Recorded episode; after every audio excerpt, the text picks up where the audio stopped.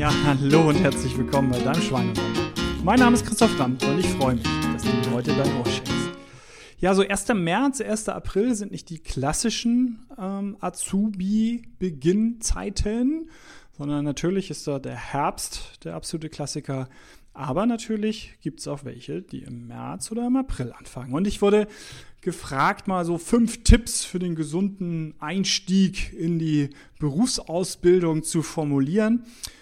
Und das habe ich mal getan und habe halt versucht, so die ganzen Gesundheitsthemen einmal so durchzugehen. Und klar habe ich mit Bewegung angefangen. Und bei Bewegung habe ich mir so gedacht, ich habe ja viele Auszubildende, ich habe viele auszubildende Workshops. Und da ist doch das Thema oft, dass die ja ihr erstes Auto haben. Ne? Das so zu Ausbildungsbeginn kenne ich durchaus ähm, Workshops, also Berufe, ähm, wo ich auszubildende Workshops habe, die sagen, das war sogar Kriterium. Also ich musste einen Führerschein haben und ein Auto halt besitzen, weil ich viel im Außendienst sein muss. Und von daher ist es äh, so oder so eine Zeit, wo viele dann ihren Führerschein gemacht haben, dann vielleicht eben ihr erstes Auto haben und ähm, das ist super, ne? Da muss ich mich nicht mehr bewegen. Ich muss nicht mehr mit öffentlichen Verkehrsmitteln fahren. Ich muss nicht mehr zu denen hingehen oder vielleicht sogar mich aufs Fahrrad setzen, sondern endlich kann ich mit dem Auto fahren und alles, was länger als mein Auto ist, wird auch mit diesem zurückgelegt. Also jede Strecke, die länger ist als mein Auto, wird mit dem Auto zurückgelegt und ja, nicht zu Fuß. Und das ist wirklich, es ist äh, manchmal erstaunlich, wenn ich dann frage und mal so nach der Bewegungsbiografie, nach der Bewegungsuhr frage, wie sah das eigentlich vorher aus, also zu Zeiten vor der Ausbildung, wie sieht es jetzt aus? Und das ist manchmal wirklich katastrophal, weil Bewegung kann ich ja auch wirklich von heute auf morgen auf Null reduzieren. Ne? Und ich sage, ja, wie auf Null? Ja, wirklich, das Auto vor der Tür bei Mama und Papa und da gehe ich rein. Also morgens nochmal Zähne putzen und zum Küchentisch was frühstücken und dann äh, setze ich mich ins Auto und dann fahre ich direkt vor das Büro, wo ich arbeite, setze mich da rein, verbringe da den Tag, fahre ich zurück. Ne? Also das schaffen wirklich welche, kaum Bewegung denn noch zu haben. Also das ist so das Erste, eben zu sehen, wie sieht es eigentlich auf deiner Bewegungsuhr aus? Und wie kannst du da durch Alltagsbewegung Schritte drauf bekommen? Dazu jetzt, ne, sage ich jetzt keine Tipps mehr. Also das hört die Podcast von Bewegungschancen, habe ich sogar zwei gemacht. Also da gehe ich jetzt nicht mehr weiter drauf ein. Aber das war so der erste, was direkt für ähm, die Zeit der Ausbildung, ne, wenn ihr selber jetzt in der Ausbildung seid, aber vielleicht jetzt ja hier mein Klientel auch eher so im Alter ist, wo sie selber Kinder haben, die langsam in die Ausbildung kommen, achtet man darauf. Natürlich nicht, ne, wie Eltern so sind. Jetzt musst du aber dies und jenes, das wird nicht funktionieren. Aber äh, ja, hört euch die Tipps zu, wie man Verhalten verändert aus der, ich glaube, letzten Folge vielleicht an. Ähm, ein bisschen cleverer natürlich das Ganze machen. Das zweite Thema, Stress.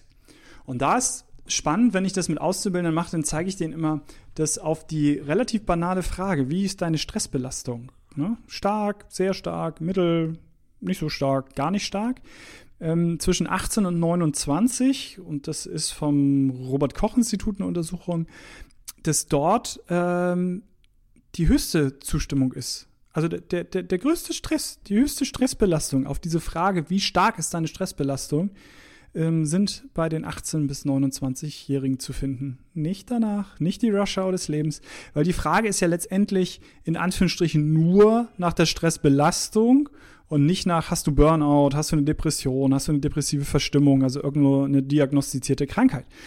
Aber eben auf diese Frage, hast du Stress, ähm, antworten die nicht mit Abstand, aber häufiger als die Dekade danach. Und letztendlich vollkommen nachvollziehbar das doch, das doch, geht doch die Luzi ab in der Zeit. Alles neu. Entscheidungen müssen selber getroffen werden, ne? ob ich ausziehe, mit wem ich äh, ausziehe, wo ich hinziehe, ob der Job, den ich mir ausgesucht habe, wirklich einer ist oder äh, ob das nicht ist das, was ich die nächsten 50 Jahre machen will. Also es ist so viel Veränderung da, so viel los und ja, natürlich macht das auch Stress.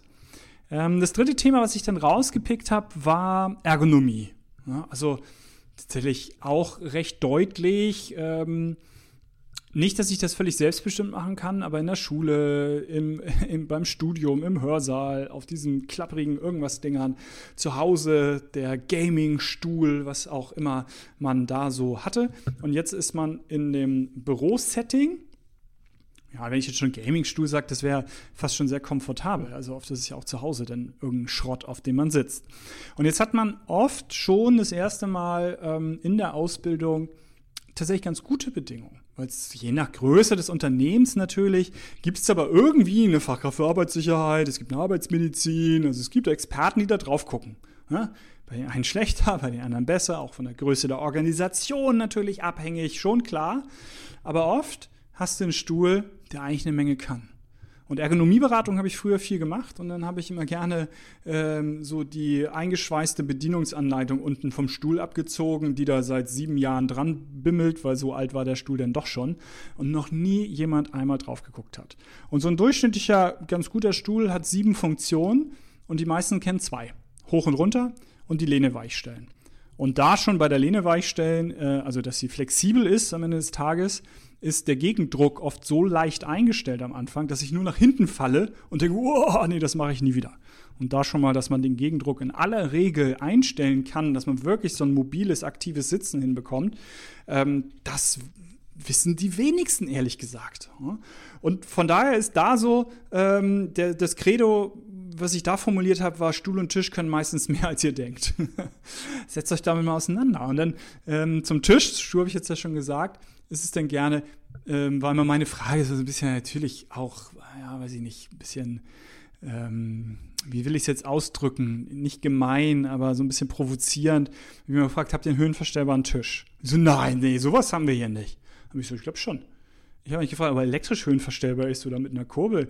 Aber du kannst ihn doch in der Höhe verstellen. Das sind meistens ne, vier oder äh, acht Imbusschrauben und dann kannst du ihn natürlich höher stellen. Du brauchst nur zwei Leute und dann kannst du ihn individuell auf deine Höhe einstellen, dass der wirklich jetzt starr auf 72 Zentimeter ist. Das gibt es wirklich nur noch in den seltensten äh, Bürogebäuden. Von daher, ja, er ist einstellbar, nur eben einmal und dann eben auch nicht ständig leicht umzustellen. Aber auch der kann meistens mehr. Und da natürlich Azubis, die dann ähm, auch die Abteilung wechseln, haben immer ähm, neue Bedingungen, die sie vorfinden, sitzen immer auf neuen Stühlen. Ja, muss das so sein? Ich habe tatsächlich in einem Unternehmen ich durchgesetzt, dass jeder seinen Stuhl bekommen hat. Ich habe gesagt, na, die nehmen den Stuhl mit. Also erzähl mir doch nicht, dass man jetzt nicht, wenn man einen Monat in einer Abteilung ist, auf seinem Stuhl sitzt und dann nach einem Monat ein Stockwerk höher ist, dass man nicht einmal seinen Stuhl in den Fahrstuhl schieben kann und den Stockwerk hochnimmt. Also wenn ich natürlich irgendwie in einen ganz, andere, äh, ganz anderen Standort komme und den dann ne, in meinem kleinen Fiat Panda transportieren soll, alles gut. Aber wie ist denn das oft? Am Standort wechsle ich die Abteilung. Ja, selbstverständlich kann ich den Stuhl mitnehmen.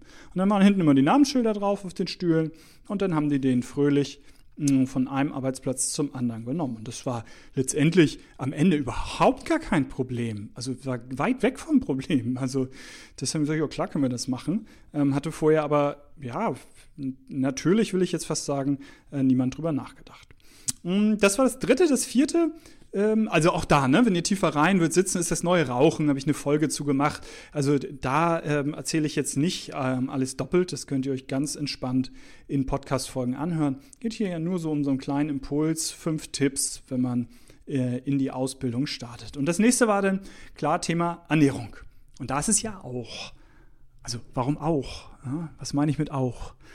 Veränderung pur. Ne? Ähm, wer bei Auszubildenden, die noch zu Hause wohnen, ne, wer entscheidet eigentlich über die Ernährung? Ich glaube, die, der Inhalt des Kühlschranks und ähm, des Vorratsschranks. Und wer ist für die Füllung des Kühlschranks und den Vorratsschrank verantwortlich?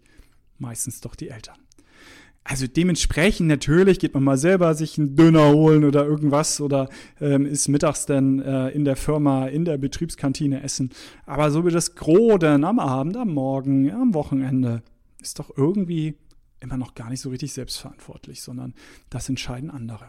Und ähm, so ist denn die Azubi-Zeit, die Ausbildungszeit eine, wo man darüber nachdenkt, auszuziehen, das dann tatsächlich eben auch tut und dann wirklich Entscheidungen selber trifft. Und da geht es denn darum, trifft gute Entscheidungen. Ne? Greift nicht unbewusst ins Regal, sondern setzt euch einmal mit den Lebensmitteln auseinander. Das war mein konkreter Tipp denn zum Thema Ernährung. Weil was willst du bei so fünf Tipps machen? Ja, jetzt sagen, isst ganz viel Gemüse, fünf am Tag, Obst und Gemüse, beziehungsweise Gemüse und Obst. Naja, das äh, glaube ich hat äh, nicht äh, keine Hoffnung auf Erfolg. Aber zu sagen, setz dich einmal damit auseinander, lies, was draufsteht, und da reicht oft der gesunde Menschenverstand. Da braucht es keinen Ökotrophologen, keinen Ernährungswissenschaftler, kein Chemiker, der einem das erklärt, sondern der gesunde Menschenverstand reicht oft aus. Und wenn ihr das nicht glaubt, probiert es aus. Guckt euch zwei verschiedene Ketchups an. Das ist die Mehrzahl von Ketchup Ketchups. Also zwei Ketchupflaschen in die Hand nehmen und ähm, dann guckt drauf. Und ihr werdet sehr schnell feststellen, da gibt es Ketchup, der ist tatsächlich aus Tomaten gemacht. Und dann gibt es Ketchup, das ist eigentlich Wasserzucker und Tomatenmark. Das ist mal an Tomate vorbeigelaufen.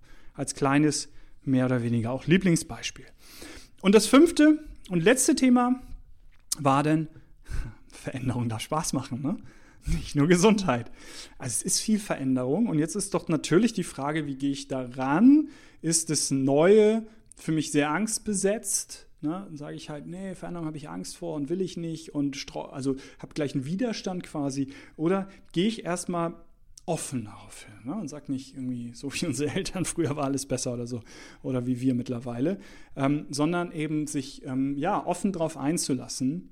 Und wenn man dann sogar so weit kommt, dass man für sich erstmal sagt, ich fange jetzt an und Veränderung darf echt wirklich erstmal Spaß machen und ist eine tolle Herausforderung.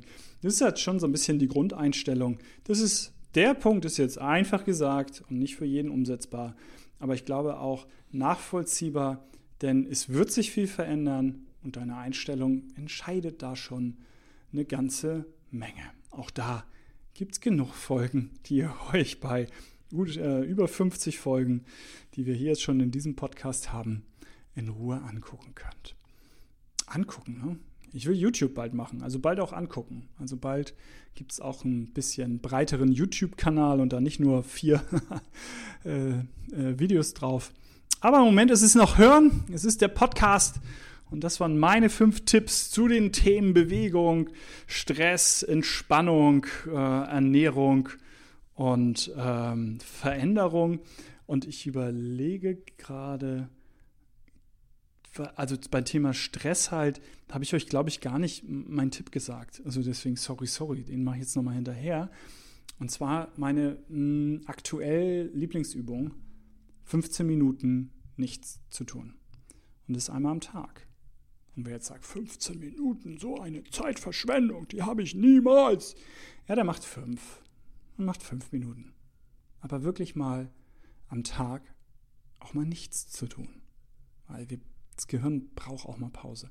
Und das ist das, was ich konkret dann bei Entspannung, ich glaube, ich habe es eben wirklich vergessen, einen kleinen Spickzettel hier und ich glaube, ich habe den gar nicht gesagt.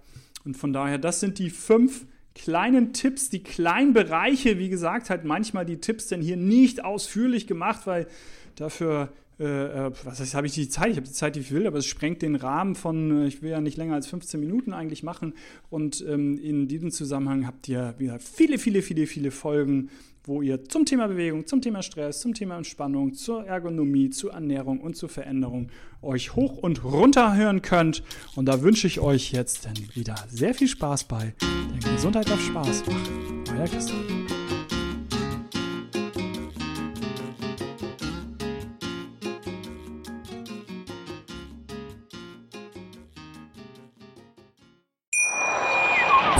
Schatz, ich bin neu verliebt. Was? Drüben. Das ist er. Aber das ist ein Auto. Ja, eben. Mit ihm habe ich alles richtig gemacht. Wunschauto einfach kaufen, verkaufen oder leasen. Bei Autoscout24. Alles richtig gemacht.